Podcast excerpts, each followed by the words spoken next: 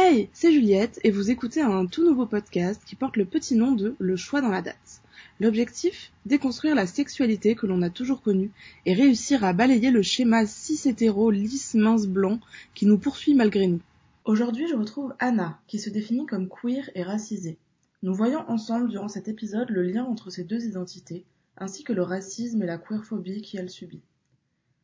Anna m'a également partagé des comptes de personnes queer et racisées comme elle pour leur apporter de la visibilité. Vous les retrouverez en description de l'épisode et je vous invite vivement à y aller faire un tour. Bonne écoute Salut à toi et euh, bienvenue dans le choix dans la date. J'espère que tu vas bien. Euh, Aujourd'hui, on est encore sur Skype. Enfin, l'épisode précédent était sur Skype aussi. Du coup, euh, j'espère que tout sera bien en évolution, etc. Est-ce que tu peux te présenter un petit peu euh, à mes éditoristes Ok, hello. Moi, c'est Anna. Euh, J'ai 30 ans. Je suis une personne queer racisée. Et actuellement, je suis sans emploi parce que j'ai quitté mon travail qui me posait certains problèmes, notamment des discriminations, donc du racisme, de l'enbiphobie, de la transphobie, etc., etc.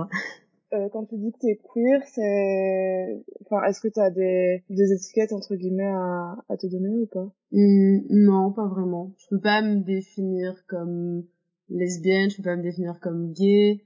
Euh, je suis pansexuelle parce que je suis attirée par absolument tout être humain qui puisse exister. Je regarde pas le genre, à part peut-être euh, les maxis du coup.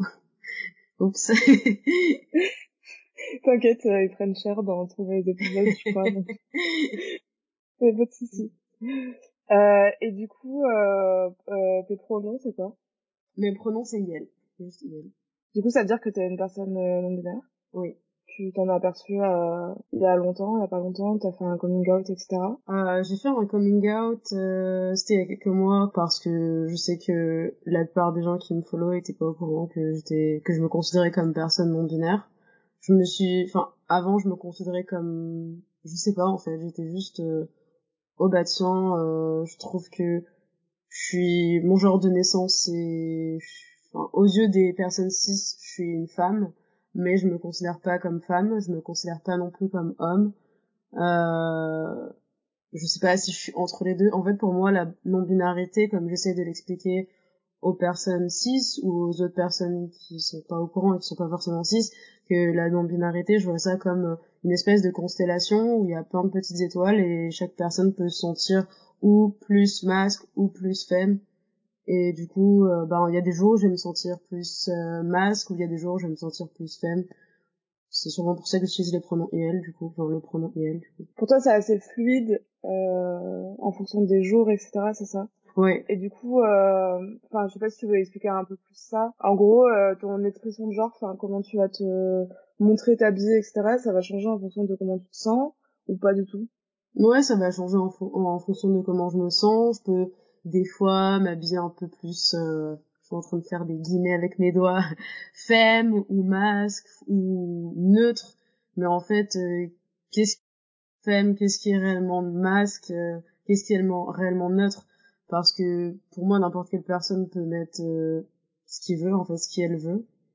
Enfin, je vois qu'il y a de plus en plus de personnes euh, masques qui vont porter des robes ou des jupes qui elles soient euh, hétéro, euh, cis ou pas, ça n'a pas d'importance. Ou il y a des personnes qui vont juste se mettre en pantalon et du coup le pantalon c'est souvent vu. Enfin, c'est surtout pour les personnes cis en fait que le fait de porter des pantalons, bah c'est pour les mecs.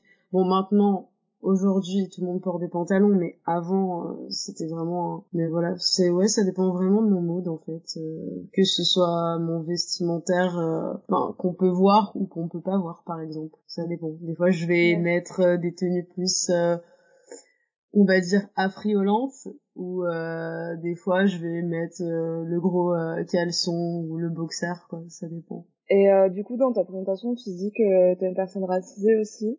Ouais. Comment tu le définis? Enfin, tu vois, je sais pas ce que tu peux développer.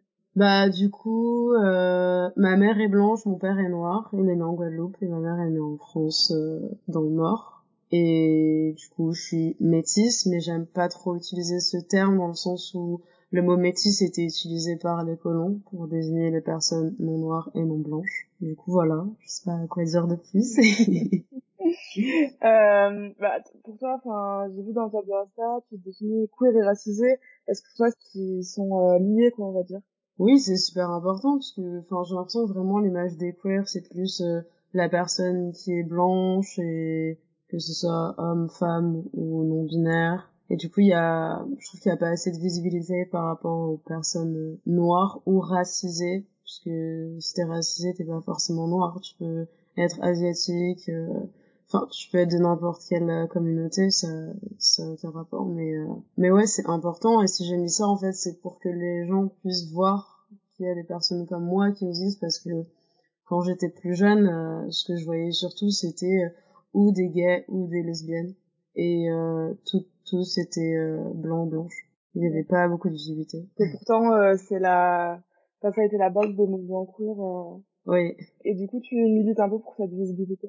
Je sais pas comment, enfin, je sais pas si je peux, si je peux dire que je milite parce que je me montre en fait. Je suis là, genre regardez-moi, j'existe en fait. J'ai le droit d'exister comme n'importe quelle autre personne.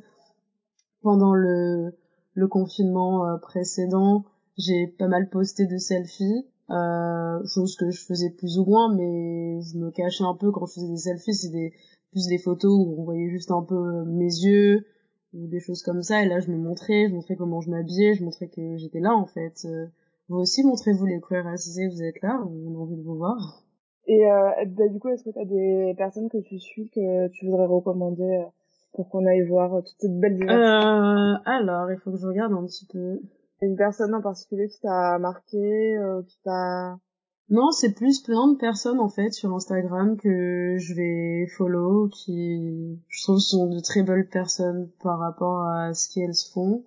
Il y a l'artiste euh, Grimes qui s'écrit G G R I M S, euh, qui est un artiste euh, non binaire et et POC du coup, qui fait des illustrations super sympa et un petit peu osé entre guillemets. Je sais pas en fait, de, de ce que je vois sur euh, sur les réseaux sociaux, il y a de plus en plus de personnes queer racisées qui montrent qu'ils sont queer, notamment mettant dans leur bio juste qu'ils sont queer et racisés ou sur Twitter même. euh, Enfin, quand dis les réseaux, je parle plus de Instagram parce que je suis beaucoup plus active sur Instagram que sur Twitter. Sur Twitter, c'est plus pour pousser des coups de gueule, se plaindre. euh. Mais ouais, c'est intéressant de de voir. Il y a aussi, euh, je sais pas si je vais me tromper, c'est Bernard Durand euh, qui est chanteur et qui est racisé aussi. Il y a tellement de personnes que j'ai en tête, mais toutes les citer, ce, ce sera un peu trop long, je pense. Mais voilà. Enfin, juste se balader, juste peut-être que les gens regardent dans les hashtags euh,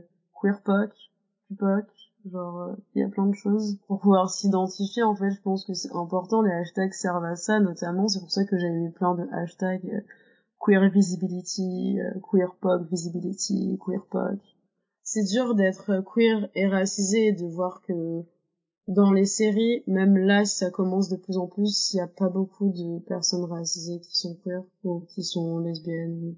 Ou sinon, c'est des stéréotypes, en fait. C'est beaucoup de stéréotypes. Ouais, de manière générale, c'est vrai que les stéréotypes, ils ont un peu la vie dure. Euh...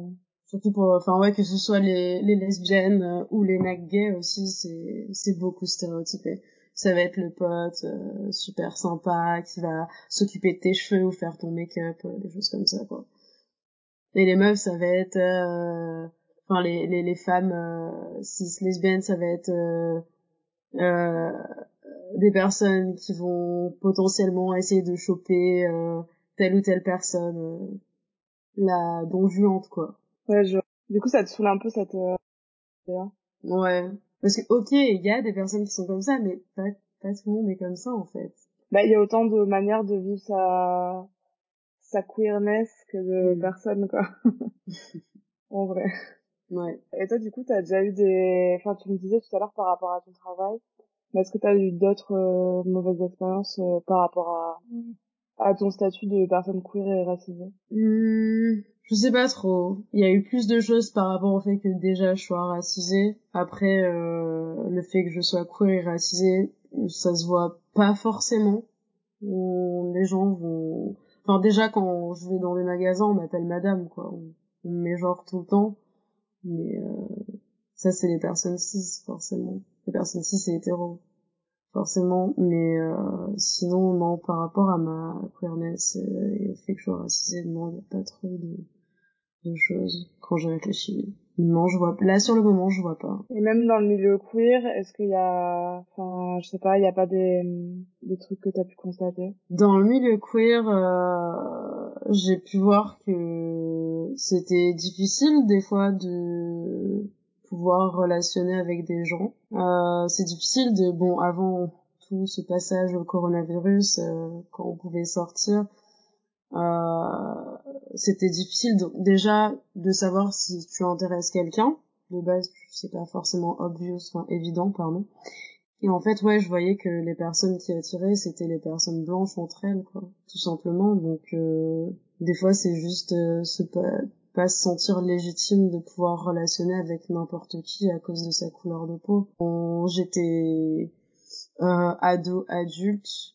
Enfin, en gros, j'ai fait mon coming out quand j'avais 20 ans et euh, ma première relation euh, lesbienne a été à 20 ans et ben j'avais pas l'impression d'intéresser les gens ou alors sinon il y a ce côté où on peut se dire peut-être que les gens sont intéressés par moi par rapport à du fétichisme parce que je suis exotique parce que euh, oui je suis euh, différent. Mais euh, et avec plusieurs amis queerassés notamment que c'était deux fois plus facile pour une personne blanche de relationner avec n'importe qui. Il n'y avait pas ce, ce blocage de enfin cette espèce de barrière qui pouvait exister par rapport à la couleur de peau. Puis c'est les gens qui se ressemblent entre elles en fait les mêmes coupes de cheveux le même style vestimentaire le même genre de tatouage le même genre de piercing ouais, au final que ce soit dans le milieu queer ou pas tu tu ressens quand même du racisme dans tous les cas quoi Ouais. Tu me dis que tu avais eu ta première relation à 20 ans et mmh. euh, ça, ça, s'est bien passé au Oui, ça s'est bien passé bah, parce que la personne était aussi racisée en fait.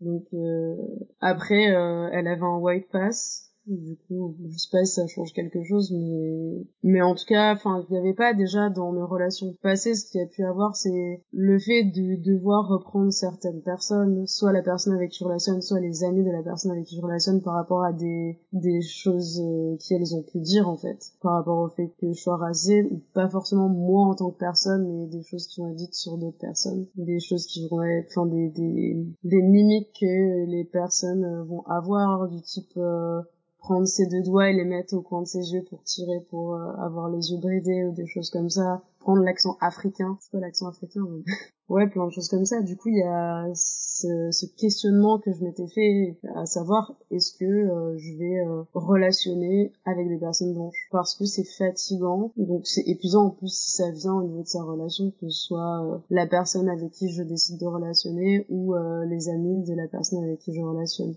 j'ai plus eu affaire à des blagues racistes euh, de la part euh, d'amis, euh, de personnes que je connaissais ou de collègues de travail. Quoi. C'est ouais, c'est ça qui t'a fait un peu quitter ton taf récemment. Bah là, mon travail, oui, si je l'ai quitté, c'était à cause de blagues racistes, de blagues discriminantes, de ouais, de de transphobie des mots que je trouvais hyper déplacés. Euh, je me suis déjà fait traiter une fois de négresse parce que bah c'est rigolo par euh, forcément un collègue de taf euh, blanc. Et ouais, des, des, des, des, des mots à dire oui, on va pas employer telle personne parce que oh bah maintenant on sait plus genre si c'est un garçon ou une. Et j'étais au niveau de mon travail jusqu'à récemment, j'étais la seule personne racisée. Et mon emploi d'avant, c'était pareil. Il y avait une collègue du taf qui était racisée qui est partie après, mais voilà, c'est, ça aucun, aucune raison à, enfin c'était pas lié à, au fait qu'elle soit racisée, c'était juste parce qu'elle voulait partir. Mais là vraiment ma décision c'était parce que c'était c'était juste trop en fait, c'était épuisant. Déjà avec euh,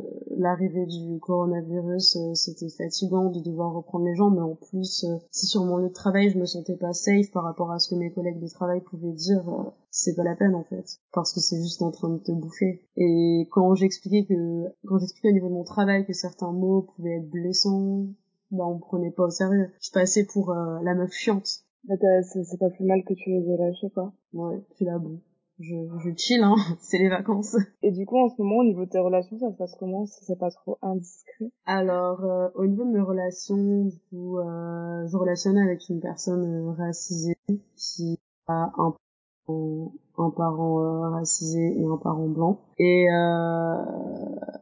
je relationne aussi avec une autre personne qui est blanche. Et j'ai déjà eu une discussion avec elle de, par rapport au fait que ouais ça pouvait être pas difficile mais que j'avais pas envie de enfin je lui ai expliqué ce qu'il en était quoi. Je lui ai dit que j'avais pas envie de me prendre la tête à forcément devoir reprendre sur euh, certaines choses. Et c'est vrai que la personne m'a dit qu'elle faisait un, un, travail de tous les jours de déconstruction par rapport au fait qu'elle soit blanche mais du coup, ça veut dire que t'es polyamoureux comment Oui.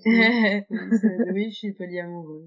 T'es en relation avec euh, plusieurs personnes? Enfin, genre, tu pourrais, enfin, tu vois, dans l'idée oui, oui, je, je pourrais. Enfin, là, je suis en relation avec deux personnes. Je pourrais être en relation avec trois personnes, même si faut faire attention. Pour moi, je vois vraiment. Enfin, en fait, les gens ont souvent ce, ce truc de se dire que les relations polyamoureuses, ça permet de coucher à droite, à gauche, mais euh, c'est pas ça en fait. Pour moi, c'est aussi du soin. Genre, ok, la partie sexe, c'est cool, on va pas se mentir, mais c'est aussi du soin. Faut faire attention, donner de l'attention à chaque personne. Ça peut être dur par moments, ça peut être fatigant aussi pour euh, certaines personnes. Après, je dis ça parce que enfin c'est tout nouveau pour moi, ça fait pas très longtemps que je relationne avec plusieurs personnes et que je peux me dire polyamoureux. Mais euh, ouais, il y a cette image de du mec cis euh, qui va avoir euh, plusieurs euh, conquêtes et du coup qui va pouvoir coucher à droite à gauche. Mais moi, c'est pas ça qui m'intéresse dans les relations polyas, c'est c'est les connexions en fait, c'est l'échange, le partage, apprendre à connaître différentes personnes, se découvrir, voilà. Et du coup, pour toi, enfin après, je sais pas, je sais que c'est différent suivant les gens, mais est-ce que tu hiérarchises, tes relations? Ou est-ce que c'est plus euh, genre chacun, euh, chacune a la même place ou euh... Non, je hiérarchise pas. J'aime pas. Enfin, j'ai vraiment envie que mes partenaires sentent et ressentent ce que je peux ressentir dans le fait de d'accorder autant d'importance à l'un l'autre. C'est hyper important pour moi. J'aime pas hiérarchiser ouais, je me sentirais pas bien de faire ça en fait. Enfin après, je respecte les personnes qui le font, mais pour moi c'est comme ça. Je peux pas hiérarchiser les personnes. Je vais pas donner plus d'importance à une personne moins d'importance à l'autre. Ce sentiment de délaisser, puis aussi il faut penser que dans les relations polyamoureuses comme dans les relations monogames, il y a de la jalousie. Ça peut arriver et euh, c'est tout à fait légitime. Et c'est bien de pouvoir avoir une communication hyper ouverte euh, par rapport à ça même la communication dans les relations est super importante. C'est normal aussi d'avoir des difficultés à, à communiquer avec les personnes, mais il faut quand même essayer de trouver un moyen de s'entendre là-dessus. Parce que je vois que là, au niveau de mes relations, ça se passe super bien, parce qu'il y a une bonne communication, alors que mes relations précédentes, je trouvais qu'il y avait beaucoup moins de communication, et du coup, c'était beaucoup plus dur. C'est la première fois que tu es dans des, une relation euh, polyamoureuse ou euh... enfin, j'ai l'impression que ça fait pas très longtemps. Ouais, ça fait pas très longtemps. Est-ce que je dois donner un ordre de, date euh... Non, mais pas spécialement. mais quand est-ce que tu t'es dit que finalement t'allais passer à la, à la relation polyamoureuse? Alors, c'était pendant le confinement. Euh... Le premier? Le premier, ouais, du coup. ouais, le premier, c'était pendant le premier confinement. Euh, j'avais discuté avec une personne que je followais sur Instagram euh, qui me parlait de euh, d'une personne avec qui elle relationnait, qui voulait relationner en relation polia. Et du coup, moi, je disais, oh, je pense que je suis pas prêt à, enfin, à être dans ce type de relation et tout. J'aurais trop peur de ressentir de la jalousie ou de me sentir délaissée. En fait, enfin, c'était plus par rapport à moi que je me disais que je pourrais pas relationner, pas forcément par rapport aux autres personnes, à ce qu'elles pourraient ressentir. Mais du coup, euh, j'ai été sur OkCupid parce que mes potes étaient là en mode oui vas-y ce serait bien que tu rencontres quelqu'un quelqu'une ça pourrait te faire du bien puis là pendant le confinement c'est rigolo ça peut juste être platonique autant il se passe rien et tout et du coup bah j'ai rencontré quelqu'un et, et la personne euh, la personne me relationne euh, avec une autre personne et du coup euh, ça m'a pas dérangé. Et alors que ça aurait pu être étonnant puisque j'ai toujours été en relation mono à part une fois où je me rappelle de en y repensant en fait euh, en, en parlant à cette personne je me mais en fait j'ai déjà été en relation polia quand j'étais au collège avec deux mecs cis qui savaient très bien que je relationnais avec les deux en même temps et j'ai déjà eu des relations ouvertes, mais je pourrais pas dire que c'était des relations polia parce que euh, bah ça se terminait à chaque fois en fait. C'était pas. Enfin, après peut-être que du coup c'était des relations polia, mais mais voilà et du coup euh... du coup c'est ouais c'est à ce moment-là où je me suis dit ok je me sens prêt. Donc, pendant le premier confinement en parlant avec cette personne je me suis dit ok je me sens prêt à à, avoir une relation polia. Je pense que ça pourrait marcher et la façon dont on fonctionne, euh, c'est très bien. très très bien. Je me sens pas, je me sens pas mal, euh, je me sens pas inférieure à d'autres personnes euh, qui pourraient être là dans cette relation. C'est vraiment dans le soin en fait, donc euh, ça fait extrêmement bien.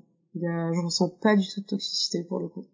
Et du coup, en fait, les autres personnes avec qui euh, tu es en relation, elles sont elles aussi, enfin, elles aussi en relation avec euh, d'autres personnes qui sont en relation. ça fait un peu, ça fait penser un peu à The World en mode genre la toile. Mais euh, oui, il y a une ou deux personnes qui relationnent avec une autre personne. Et ça peut continuer encore et encore. Jusqu'à revenir vers toi et puis ça fait un cercle parfait. non mais c'est assez drôle parce qu'au niveau des relations polia, du coup, euh, c'est vrai que j'ai pu observer euh, de par euh, aussi des amis que ben telle personne va sortir avec telle personne qui est l'ex de l'ex relation etc etc et c'est pour ça que ça me fait penser à la toile euh, dans The World. Clairement ça me fait penser à ça. Et c'est aussi ce qui me faisait peur au début euh, dans le fait de relationner avec cette, certaines personnes quand juste j'étais mono parce que j'avais pas envie de j'avais pas envie ouais de, de relationner avec une personne qui qui avait relationné avec euh, une personne avec qui j'avais pu relationner. Genre j'avais pas envie d'être personne, je sais pas. Juste au niveau de l'intimité en fait, de ce que j'ai pu partager avec la personne, me dire que oh cette personne avec qui j'ai relationné va relationner avec cette autre personne. Enfin bref. Beaucoup de, de prise de tête, mais après c'est compréhensible quoi. Aussi ce que je trouve important euh, de souligner par rapport aux relations qu'elle soit polia ou mono, euh, qu'il faut faire attention aussi euh, à sa santé. Penser à se faire dépister, c'est important. Donc c'est pour ça aussi que pour moi c'est important d'avoir confiance en les personnes avec qui je relationne et que je sais que je fais attention s'il y a des personnes qui sont à risque. Enfin, c'est important que les autres personnes me disent si elles sont à risque en fait, euh, si c'est passé quelque chose. Parce que là, concrètement, moi, enfin, de toute ma vie sexuelle, euh, je me suis toujours fait dépister. Euh, à chaque fois que je changeais euh, de relation, je me faisais dépister, ou avant ma relation, je me faisais dépister. Enfin, j'ai toujours fait très attention à ma santé. Peut-être un peu trop pour certaines personnes. Juste après le, le la fin du premier confinement, je suis allée chez le médecin pour euh, faire euh, ce que j'appelle un check-up complet et ce que les médecins avant m'avaient dit check-up complet, donc prise de sang pour savoir si ça va au niveau des vitamines, des globules, de machin, et en même temps je demande à me faire dépister au niveau du VIH, au niveau des hépatites, tout, tout ce qui s'ensuit quoi. Et euh, je me suis un peu pris en vent parce que ben le médecin que j'ai vu m'avait dit oui mais est-ce que vous pensez être à risque et tout je lui ai dit bah écoutez euh, enfin j'étais en relation avec une personne du même sexe donc au niveau protection à part utiliser des digues des préservatifs féminins des préservatifs féminins je rigole parce que je vois juste ta tête en mode genre digue genre ah. euh, des doigtiers ou des choses comme ça euh, des fois ça peut être pas forcément fun et du coup je me dis tant qu'à se faire plaisir, tant qu'à vouloir se faire plaisir et s'explorer, autant se faire dépister. Et du coup, ben, c'est pour ça que je lui ai dit, bah là, je, j'ai, ma relation précédente s'est terminée, là, potentiellement, j'espère, je souhaite qu'il se passe euh, de belles choses pour moi à niveau sexuel. Du coup, euh, bah, j'aimerais bien me faire dépister, en fait, parce que, bah, enfin, j'ai dû raconter toute ma vie, en fait, lui dire, voilà, j'ai pas confiance en mon ex-partenaire, donc, euh, j'aimerais me faire dépister en fait, tout simplement, parce que cette personne a pu euh, me tromper avec une personne du même sexe aussi. Du coup voilà, c'est là où j'ai dit ces mots-là que la, la médecin euh, a pris en compte le fait que oui, bon ok, potentiellement il fallait que je me fasse dépister. Mais euh, ouais, j'ai eu cette impression que ça posait problème pour certains médecins de se faire dépister, de faire des tests. Euh, ouais, alors que pourtant ça devrait être conseillé, au contraire. Enfin, ça enfin, il vaut mieux en faire trop que pas assez, quoi. Moi, je sais que quand j'avais été, c'était dans un CHU, et du coup, euh, tu arrives, euh, tu te poses avec un questionnaire, ils te font tout euh, sans poser de questions, c'est gratuit, anonyme, et puis au moins, t'as pas de problème euh, de gens qui refusent, quoi, vu que t'es là pour ça, et mm. ils peuvent pas te dire de rentrer chez toi, quoi. Ouais. Mais ouais, c'est super important de se faire dépister, et c'est pour ça aussi je voulais en parler dans ce podcast de bien vous faire dépister parce que ça pourrait arriver tellement vite et ok peut-être que à skip entre personnes du même sexe il n'y a pas forcément de gros risques par rapport aux enfin personnes du même sexe euh, personnes vulve il y a peut-être moins de risques que des personnes euh, avec pénis du coup. Mais quand même c'est hyper important en fait que les gens prennent soin d'elles et clairement puis en plus ça dépend des pratiques euh, y a enfin il y a des pratiques plus à risque qui enfin qui peu importe le les organes peuvent s'effectuer enfin Puis c'est vrai que la digue dentaire, c'est pas le truc le plus glamour. Alors, j'en ai jamais utilisé, je crois que j'en ai jamais vu. Tout ce que j'ai vu, c'est les préservatifs féminins quand j'étais au collège. Donc ça remonte à il y a très longtemps, parce que comme j'ai dit, j'ai 30 ans. Donc, euh... Mais ouais, ça a pas l'air euh, funky. non, j'en ai jamais vu non plus. Il paraît que, euh, que tu peux aussi couper une capote euh, pour faire un rectangle, genre. oui, oui, il y a une pote qui m'avait expliqué ça et j'étais là en mode, hein, quoi? Ok. Toutes les options qu'il a à prendre, euh, si elles sont nécessaires, euh, je, je, je, les prends en fait. Je vais pas mettre à risque qui que ce soit. Il y a des gens qui seraient capables de quand même prendre le risque parce que oh c'est un c'est tout. Euh, oh là là on va se choper et du coup euh, forcément faut y aller quoi. Mais non en fait tu peux mettre un stop. Ça aussi c'est par rapport au consentement. Le consentement c'est important. Genre si une personne dit non en plein milieu, et eh ben elle dit non et on s'arrête. Mais aussi dire non parce que il y a des risques qui pourraient être encourus. Ben, j'ai pas de, de questions à rajouter. Je sais pas si t'as des trucs à rajouter.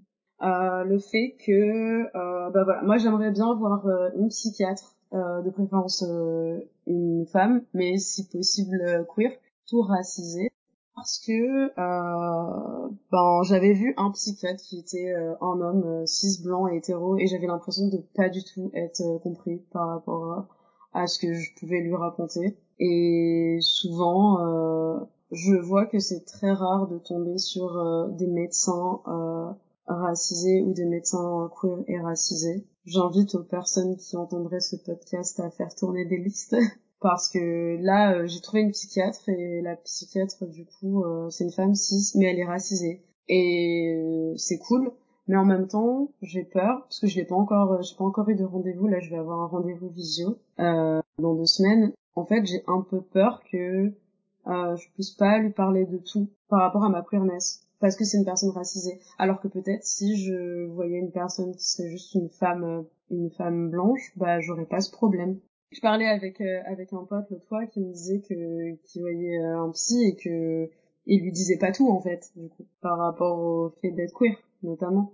C'est c'est un peu une balance à savoir si ok est-ce que la personne ça va bien passer ma queerness si ça passe pas qu'est-ce que je fais sachant que c'est très difficile de trouver euh, des spécialistes surtout à Lyon du coup. Ouais t'as cette espèce de dualité genre euh, peut-être que t'as t'as pas envie enfin en gros c'est soit tu tombes avec quelqu'un de raciste soit tu tombes avec quelqu'un d'LGBT phobe euh... ouais ouais voilà c'est ça c'est ça. Bon, mon ancien psy était pas LGBT-phobe, mais c'était vraiment la... par rapport au fait que je sois racisée, genre, enfin, c'est même pas que ça m'avait traversé l'esprit, c'est juste que j'avais même pas envie de lui parler du fait que je sois racisée, de tout ce que j'ai subi, genre le fait de, j'habitais euh, dans dans un quartier qui est en mode genre la France de droite avec sur les panneaux des fois c'était il y avait des stickers avec marqué la France aux Français genre j'allais dans une boulangerie on me servait pas Genre, je, je me retournais, je voyais qu'on me servait pas, on me disait pas bonjour, en fait. J'étais là en mode, mais qu'est-ce que j'ai fait? Je suis là, je vous dis bonjour, euh, je veux juste acheter du pain. Euh, non, c'est pas possible. Et que, au fil du temps, ben, je me suis, j'ai fini par me faire sérieux parce que les gens voyaient que j'habitais là, en fait. Ce genre de choses, je savais que je pouvais pas lui en parler parce qu'il comprendrait pas, en fait. Même s'il avait un minimum d'empathie, bah, ouais, comme je dis souvent, pas concerné, pas touché en fait. T'es pas concerné directement, ça va pas t'atteindre comme ça pourrait t'atteindre si tu l'étais. Et ça marche partout, par rapport à tout. Ça marche par rapport au, fait d'être racisé, ça marche par rapport au fait d'être queer, ça marche par rapport au fait d'être euh, lesbien, green, PD, tout ce que tu veux. Souvent par rapport au fait que tu sors de la norme entre guillemets. Euh, il y a pas mal de, bruit là-dessus euh, ces derniers temps. Euh. Il y avait une liste de médecins racisés qui était sortie et ça avait fait un tollé, euh, genre tout le monde trouvait ça inaccessible, etc. Alors que si ça a été fait, c'est pour une raison. c'est normal, en fait. Moi, ça me paraît normal. Enfin, après, est-ce que ça a fait un tollé au niveau des personnes du coup qui sont pas racisées? Parce que euh, franchement, quand on regarde sur euh, Doctolib euh, et que tu vois les photos des médecins, médecins, j'englobe tout, euh, ainsi que spécialistes, bah il y a très peu de personnes racisées en fait. Donc euh, je sais pas ça me paraît normal qu'il y ait une liste qui soit publiée. Enfin, après, peut-être que je dis ça parce que du coup, bah, je suis une personne racisée, mais euh, je sais pas, enfin, j'en parlerai avec des amis euh, du coup blancs et blanches pour euh, avoir leurs avis. C'est intéressant de savoir ça. Mm. Non, mais clairement, puis il y a, euh, je sais pas si tu connais le podcast euh, à l'intersection, il a fait un épisode là-dessus. Ouais. Et euh, du coup, il interviewe des gens, euh, euh, des personnes racisées qui parlent justement de, de leurs expériences avec des médecins euh, blancs. Et euh, c'est super intéressant. Je sais plus comment ça s'appelle. Je crois que ça s'appelle SOS médecin. Oui, médecin. Ouais, ouais. J'ai pas encore écouté cet épisode parce que j'avais participé au podcast. Mais du coup, ouais, c'est le travail de Anas Def. Je sais pas si je vais bien prononcer son une famille. Désolée, du coup.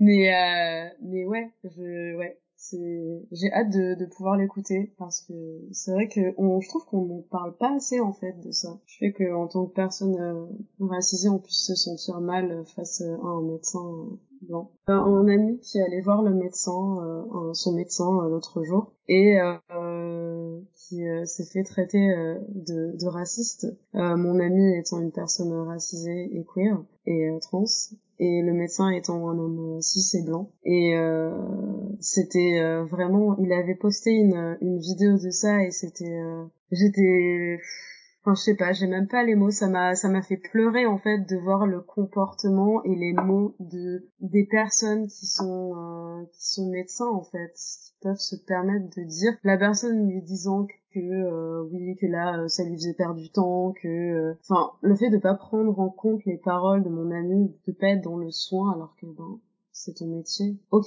tu es pas psy, tu es médecin généraliste, mais au pire, tu peux renvoyer la personne euh, vers le, spécialiste qu'il faut, en fait, tout simplement, que ce soit un psychiatre ou un psychologue. Mais, euh, mais oui, j'étais, j'étais choquée. Euh, ce médecin a appelé la police. Hein. Ce médecin a appelé la police par rapport au fait que, bah, du coup, au bout d'un moment, mon ami a commencé à hausser un peu le ton de par, de par les mots que le médecin pouvait avoir à son encontre, en fait. En tout cas, euh, c'est là où je me suis dit waouh. Et j'ai reposté, euh, j'ai reposté cette vidéo parce que je me dis que c'est important que les, gens qui sont pas concernés voient comment ça se passe. Et j'ai reçu des messages de la part de mes amis blancs et blanches, euh, des messages, euh, ouais, des messages de choc en fait. Euh, waouh, je, je, savais pas du tout que ça pouvait arriver ce, ce genre de comportement au niveau de du, du corps médical en fait. Des, des paroles inappropriées, euh, en plus de, de dire à une personne que c'est raciste le racisme anti-blanc n'existe pas en fait. Enfin, faut arrêter avec ça vraiment. Aussi, il y avait autre chose dont j'ai pas parlé, je pense. Le fait que euh, dans la communauté euh, LGBTQ+, il y a certaines personnes qui peuvent avoir des propos, euh, des propos transphobes, des propos homophobes. Euh, là, il y a eu la Pride et euh, j'avais voulu prendre la parole, mais c'est un peu intimidant tout ce, beau monde par rapport au fait que oui il y a certaines personnes qui peuvent avoir des paroles qui invalident d'autres personnes notamment le fait de dire que ah ben si t'es un trans masque tu peux pas te dire Gwen ou des choses comme ça alors que ça regarde personne à part les personnes qui relationnent entre elles en fait je pense. Enfin c'est mon avis et c'est l'avis de beaucoup d'autres personnes. Je peux pas prendre la décision de te dire ah bah non toi tu peux pas te dire euh, trans Gwen parce que euh, t'es trans masque ou, genre euh, enfin il y a plein d'autres choses que j'ai pu voir ouais le fait d'un valider des personnes, le fait de reproduire en fait les mêmes schémas que des personnes cis peuvent nous faire subir en fait tout simplement. Je trouve ça incroyable en fait. Je ça me choquait le fait qu'il y ait des agressions, euh, ouais qu'il y ait des personnes euh, au sein de la commune qui soient agresseuses sur d'autres personnes qui font partie de la commune. En fait, je, je ça m'a rendu hystérique. Je comprenais pas comment ça pouvait être possible en fait de reproduire euh, ces violences que certains et certaines d'entre nous ont pu subir. Donc faut vraiment les gens et les gens, faites attention s'il vous plaît à vos paroles, à vos gestes aussi. Voilà. Quand j'y pense, une fois, j'avais j'avais rejoint euh, une amie et euh, il y avait d'autres euh, de ses amis, mais je les connaissais pas et c'était toutes des personnes lesbiennes. Et quand j'avais osé dire que là j'étais en relation avec un mec cis, mais alors là, je me suis fait, euh, là c'était euh, la chasse aux sorcières quoi. J'étais là en mode mais, euh, enfin moi je je, je m'en cache pas, ouais, je suis pansexuelle en fait, j'aime tout le monde, genre je je m'en fous du genre de la personne en fait, je relationne avec qui je veux. C'est pas vous qui allez gérer ma relation et du coup, enfin, je me suis sentie tellement invalidée et je me dis qu'il y a tellement de personnes qui, font subir ça à d'autres personnes. C'est pas normal en fait. Ne fait, ne reproduisez pas les schémas Enfin, ne, ne, faites pas ce que les personnes cis euh, hétéros euh, vous ont fait subir en fait. Ne, ne shamez pas les gens en fait. Arrêtez avec le shaming en fait, c'est bon. C'est toxique, c'est malsain en fait. Pardon. non mais clairement t'as raison. Pareil pour les personnes qui sont euh, qui sont euh, à sexe. Il y a plein de personnes qui sont shamées en fait. T'es pas obligé d'avoir envie d'avoir un rapport sexuel. Tu peux être dans une relation et ne pas avoir de rapport sexuel. Tu peux être dans une relation et avoir des rapports sexuels. Tu peux en avoir beaucoup ou pas beaucoup. C'est pas y a pas genre enfin je sais pas en fait c'est quoi cette cette espèce de, de, de jauge ou, ou, de thermomètre euh, pour euh, indiquer que telle ou telle chose est valide ou non en fait. C'est pas je comprends pas. Ça aussi c'est problématique. On n'en parle pas assez. Bah moi perso j'ai rien à rajouter je sais pas toi euh... non je trouve que ça termine bien hein. love arrêtez de yes. Faire la guerre euh, c'est ça euh, du coup, merci d'avoir participé pour cet épisode. C'était euh, super intéressant. Euh, c'est assez long, je crois que c'est un des plus longs que j'ai fait. Mais du coup, c'était cool de pouvoir discuter euh, de plein de trucs avec toi. Donc, euh, merci. Avec plaisir. Et à bientôt, peut-être. Merci à toi d'avoir écouté cet épisode. Suis-nous sur les réseaux sociaux lcdld-du-bas podcast pour être tenu au courant des nouveaux épisodes et si tu souhaites témoigner toi aussi, peu importe où tu habites et peu importe le sujet que tu souhaites aborder, envoie-moi un email à lcdld.podcast.gmail.com. Belle journée et à très vite